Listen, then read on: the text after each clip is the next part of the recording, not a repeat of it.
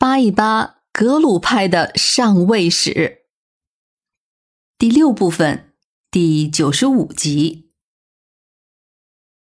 这一集就让我们回顾一下和硕特汗国吧。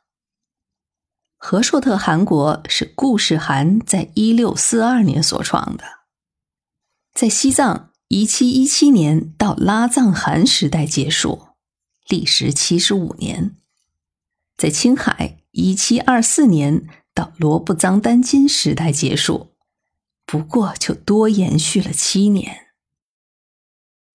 固始汗治下的和硕特汗国实际上是分为三大块儿，一个是和硕特部大部注目的青海地区，还有达赖喇嘛和班禅统辖的前后藏地区，再有就是康区和安多地区。另外，在新疆卫拉特的传统属地，也有和硕特的几支留下来的小部落。在传统的蒙古社会中，领有一部民众的王公被称为台吉，他的部落就称为乌鲁斯。台吉这个名字原来是太子的意思，通常只有黄金家族的后裔才有资格。到了后来，也就泛指贵族了，特别是那些拥有自己的部落和属地的。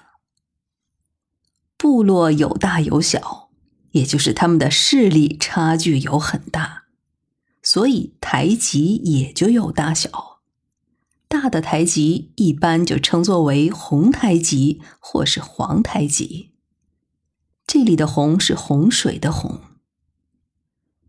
固始汗当然就是汗王了，这是顺治皇帝官封的。按照传承，在他以下分别是达延汗、达赖汗，还有藏巴汗。藏巴汗之后，汗王就被取消了。固始汗在世的时候，让他的长子达延汗驻守当雄，而其余的九个儿子驻守青海。固始汗死后。经过了一番争斗，还是达延汗登上了汗位。可是他并没有继承任何的财产和属民，算是有名无实。另外还有一个有实无名的，那就是后来的达赖汗。当时他的势力最大，就成了青海和硕特部的总管王。实际上，这也就相当于是副汗王了。于是，这就分出来了青海和硕特，还有西藏和硕特。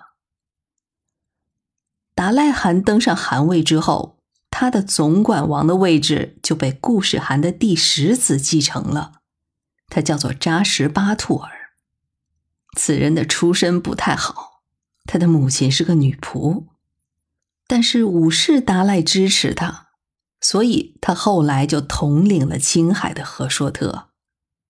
康熙后来还赐了他亲王的头衔儿，罗布藏丹津就是他的儿子。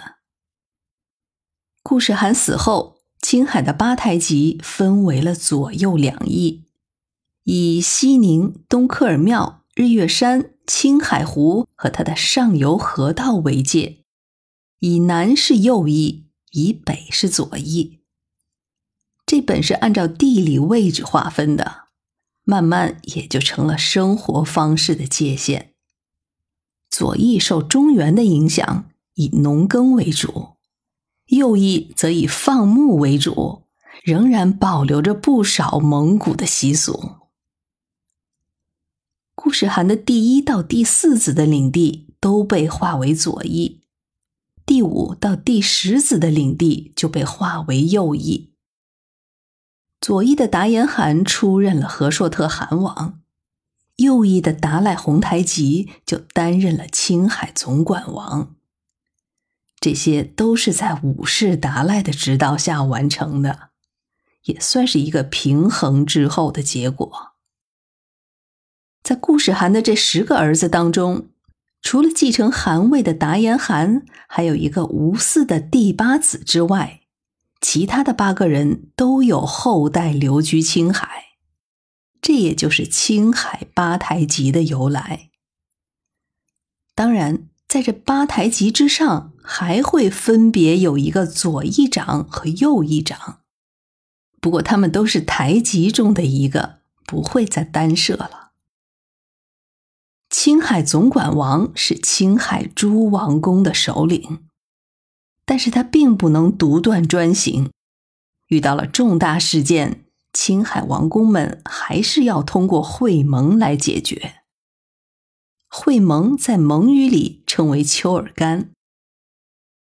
在和硕特的历史上，从五世达赖死后到七世达赖入藏之前，青海的各个台级都有过重要的会盟，一起商量对策。像罗布藏丹津叛清之前，也召集过会盟。可见，这会盟是决定蒙古内部大事的重要手段。从固始汗到拉藏汗，整个和硕特汗国虽然臣服于大清，但是实际上它应当就算是个藩属国，双方是有边界的，还不断的有摩擦。和硕特不时的就有掠夺邻近省份的财物、牲畜，甚至是土地的情况发生。其实，对于大清而言，解决青海问题本不是难事儿，但是青海的问题是它的地理位置决定了这里是通往西域和西藏的重要枢纽，而对于当时的大清来说，解决西藏问题和西域问题还是显得捉襟见肘，特别是西域，准噶尔从噶尔丹时代侵扰柯尔克算起。这被称为准克之战，之后又演变成了准清战争。康熙御驾亲征了三次，也只是解决了噶尔丹。之后的策妄阿拉布坦，还有准噶尔策凌，他们都有反叛的举动。最后，清朝跟准噶尔打了七八十年，才算是彻底的根除了后患。所以，长期以来，大清对和硕特还算是客气。不过，到了罗布藏丹金反清的时候，噶尔丹已经被解决了，策妄阿拉布坦也老实了，只忙着和哈萨克和沙俄折腾呢。所以说，这个时候的罗布藏丹津实在是不应该给大清借口。